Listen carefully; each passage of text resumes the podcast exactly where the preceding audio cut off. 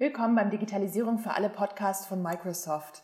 Mein Name ist Isabel Richter. Ich leite die Kommunikation bei Microsoft Berlin und habe mich während der Computer Science Education Week 2017 mal umgehört, wie es um digitale Bildungschancen für alle so steht und was es Coden damit zu tun hat. Eine meiner Gesprächspartnerinnen war Janine Burger vom Zentrum für Kunst und Medien in Karlsruhe. Also wir befinden uns heute hier auf der Code Affair bei Microsoft Berlin. Das ist die erste tatsächlich verbindende Konferenz zum Thema Coding und digitale Bildung, wo wirklich total viele Akteure aus dem Bereich zusammenkommen, sei es äh, Lehrer, sei es Bildungsexperten, ähm, Leute aus der Wirtschaft, aus Werkstätten für Digitales etc. Also bei uns rumt sozusagen heute ähm, das digitale Bildungsgeschehen und einer dieser Akteure ist auch das ZKM, das Zentrum für Kommunikation und Medien Zentrum nee. für Kunst und Medien. Zentrum für Kunst und Medien in Karlsruhe und mit mir sitzt hier Janine Burger, die die Museumskommunikation leitet. Das genau, ist richtig. Das Janine. ist richtig, genau.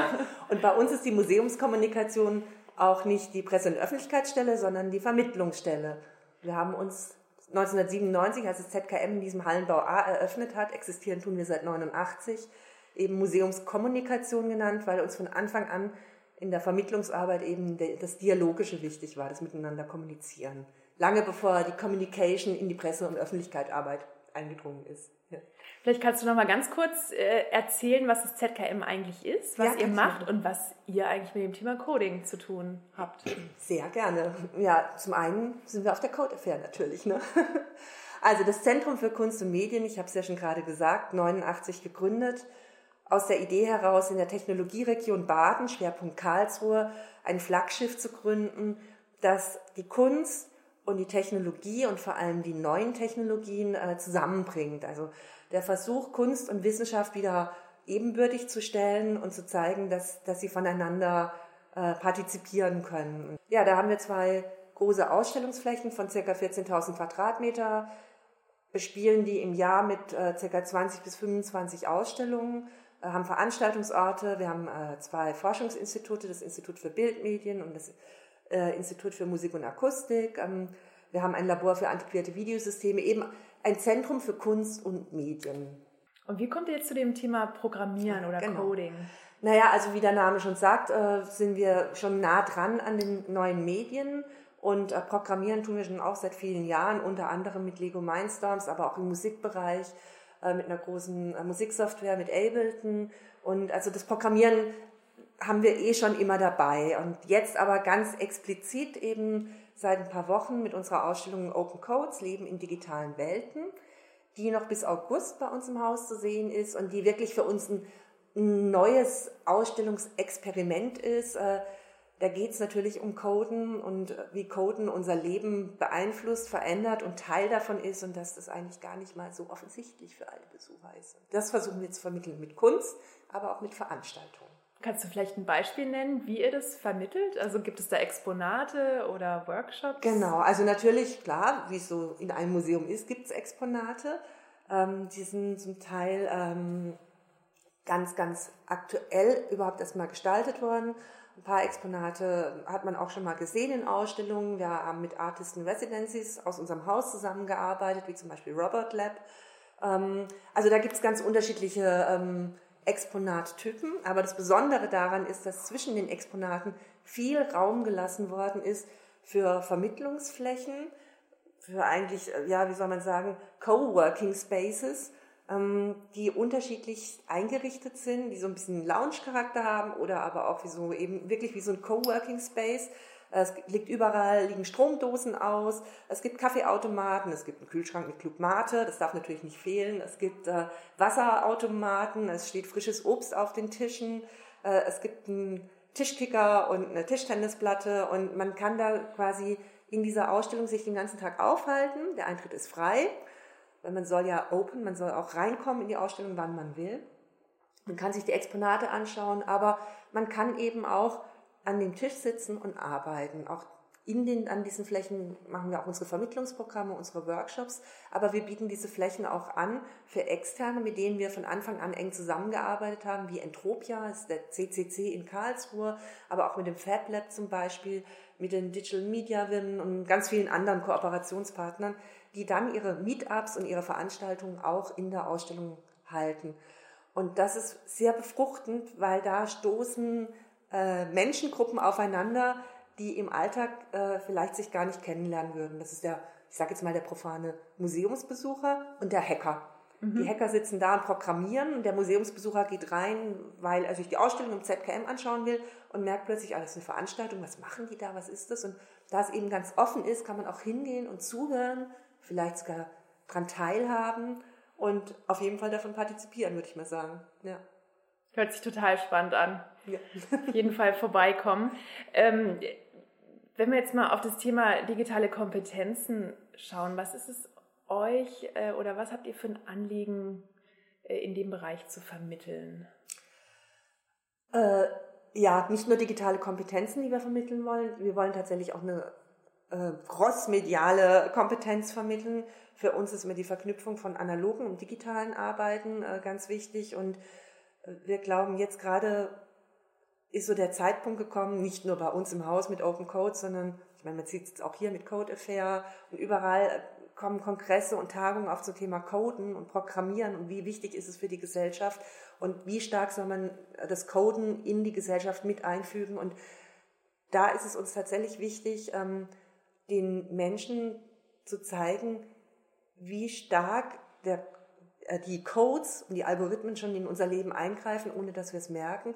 Und wie wichtig es ist, auf jeden Fall schon mal ein Bewusstsein dafür zu bekommen, ähm, mit offenen Augen sich damit auseinanderzusetzen, sie nicht die Augen davor zu verschließen, weil wir sind in einer digitalen Gesellschaft und bestenfalls ihnen noch so ein bisschen wenigstens die Grundzüge des Codens beizubringen, dass man ein Gefühl dafür bekommt und dass man merkt, dass Code auch was Spannendes ist, also dass man nicht Angst davor haben muss.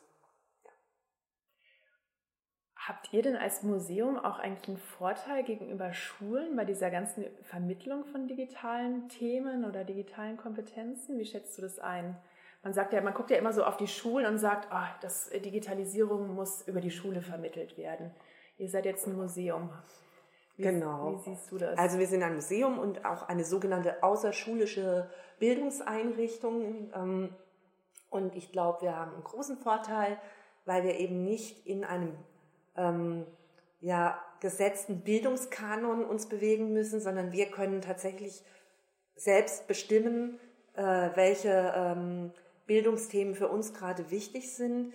Wir haben es vielleicht ein bisschen leichter, ähm, äh, Equipment zu äh, akquirieren und zu beschaffen. Und ähm, ja, ich glaube, wir dadurch, dass wir kein Curriculum haben, an was wir uns halten müssen, sondern dass wir wirklich sehr schnell ähm, auf Dinge, die in der Gesellschaft passieren, reagieren können, viel schneller als der Apparat schulische Bildung, sind wir schon ähm, im Vorteil. Wir haben den Vorteil, dass äh, andere Erwartungen an uns gestellt werden als an die Schule. Ähm, ich denke, also gerade die, die Lehrer ähm, haben da wirklich schon auch eine große Verantwortung, einen ziemlichen Druck. Es gibt äh, die Vorschriften, wie, wie sie unterrichten sollen von Seiten der Kultusministerien. Es gibt aber auch die Erwartung von Seiten der Eltern.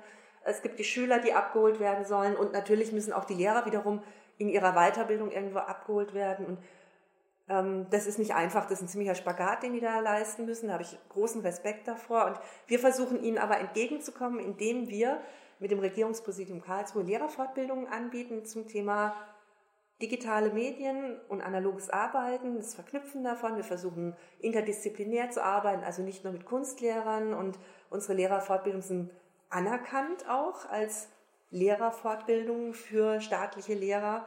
Und da sind wir sehr glücklich drüber. Also da können wir ein bisschen mit eingreifen und vielleicht weiterhelfen. Ich würde gerne den Bogen spannen zu einem anderen Thema. Das ist eher so das Thema Ethik, ähm, Werte in der digitalen Welt und ähm, ja, Werte und Normen, ähm, weil das für uns eigentlich auch, auch ganz wichtig ist, dieses Thema ähm, zu vermitteln. Wir hatten bei einer Umfrage, die heute veröffentlicht wurde, herausgefunden, dass knapp über 60 Prozent der Lehrer die Vermittlung von ethischen Aspekten im Bereich digitaler Kompetenzen für wichtig halten.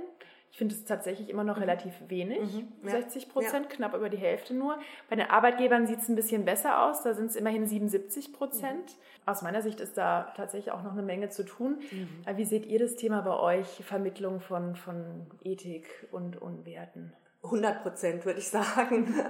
Auf jeden Fall. Also tatsächlich äh, die Vermittlung von Ethik und Werten ist für uns im ZKM mit allem, was wir machen, extrem wichtig. Also auch allein schon, wenn, wir, wenn, wenn du unsere Ausstellungen anschaust, die wir haben, mit denen äh, Herr Weibel, unser Vorstand, unser künstlerischer Vorstand sich auseinandersetzt, da greift immer wieder dieses Thema auf. Also wenn ich jetzt gerade an eine große Ausstellung, die Bruno Latour auch bei uns äh, kuratiert hat, denke, Reset Modernity, da geht es natürlich auch darum, wie, wie lebt unsere Gesellschaft heute?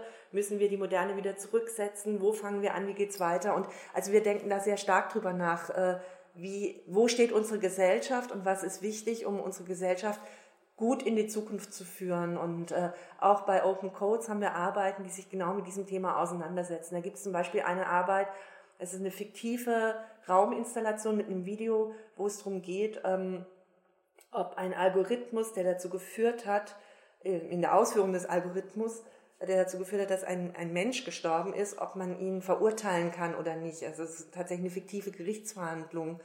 Ähm, und so gibt es noch ganz viele andere Arbeiten bei uns im Haus äh, in der Ausstellung, wo es tatsächlich um, um Ethik und Werte auch geht. Also das ist ganz wichtig und ich muss auch sagen, Natürlich sind es Zahlen, die über 50 Prozent sind, ist schon mal gut, aber äh, ich finde, e- Ethik und Werte sollte immer ganz vorne stehen, deswegen sind, wir, sind mir beide Zahlen zu niedrig.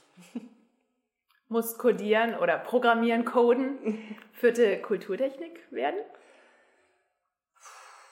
Ja, kommt immer darauf an, äh, wie, äh, wie stark du das definierst. Also wie viel muss jeder Mensch programmieren und coden können ich denke, sie ist schon eine geworden, auf jeden Fall. Äh, wir, ich habe es ja vorhin schon mal gesagt, wir sind eine digitale Gesellschaft geworden, nicht nur wir in Deutschland, sondern ähm, ja fast global, sag ich mal. Es gibt bestimmt noch genug ähm, Brachland, wo das noch nicht passiert ist.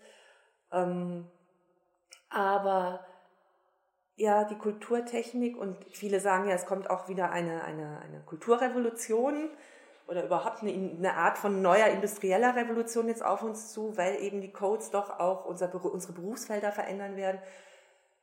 Äh, ja, sie wird es einfach werden wahrscheinlich. Äh, da können wir gar nichts dran ändern. Die Frage ist, wie stark muss jeder in, in, in diesen Bereich eintauchen können. Ein Bewusstsein dafür sollte jeder haben. Ja.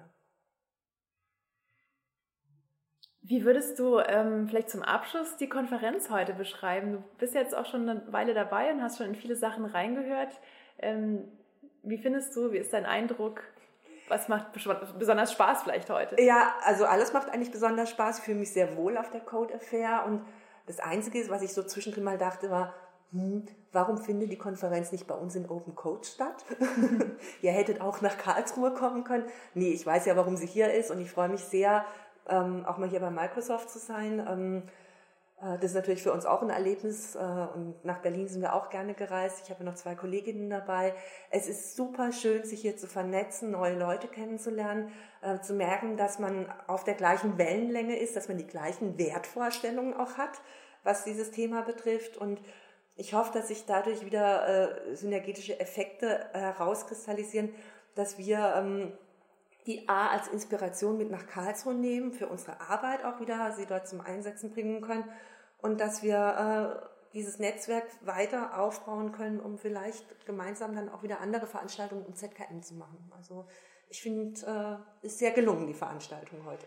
Und ich glaube, ich habe ja gehört, dass wir mit Code Your Life im April auch bei euch im ZKM ja, sind. Ja, genau. Wir machen eine ähm, Code Week, wollen wir machen. Und ähm, da fangen wir jetzt an zu planen. Äh, sind schon ganz aufgeregt. Wir haben die Code Pirates aus Dänemark kennengelernt. Die würden wir gerne noch auch zu uns holen dazu. Mal gucken, ob das alles so klappt. Das ist ja jetzt schon nochmal eine größere Reise, aber ähm, ja, das wird ganz toll. Also bitte Webseite beachten. Äh, Open Codes hat auch eine ganz tolle Webseite und da werden dann die Termine stehen.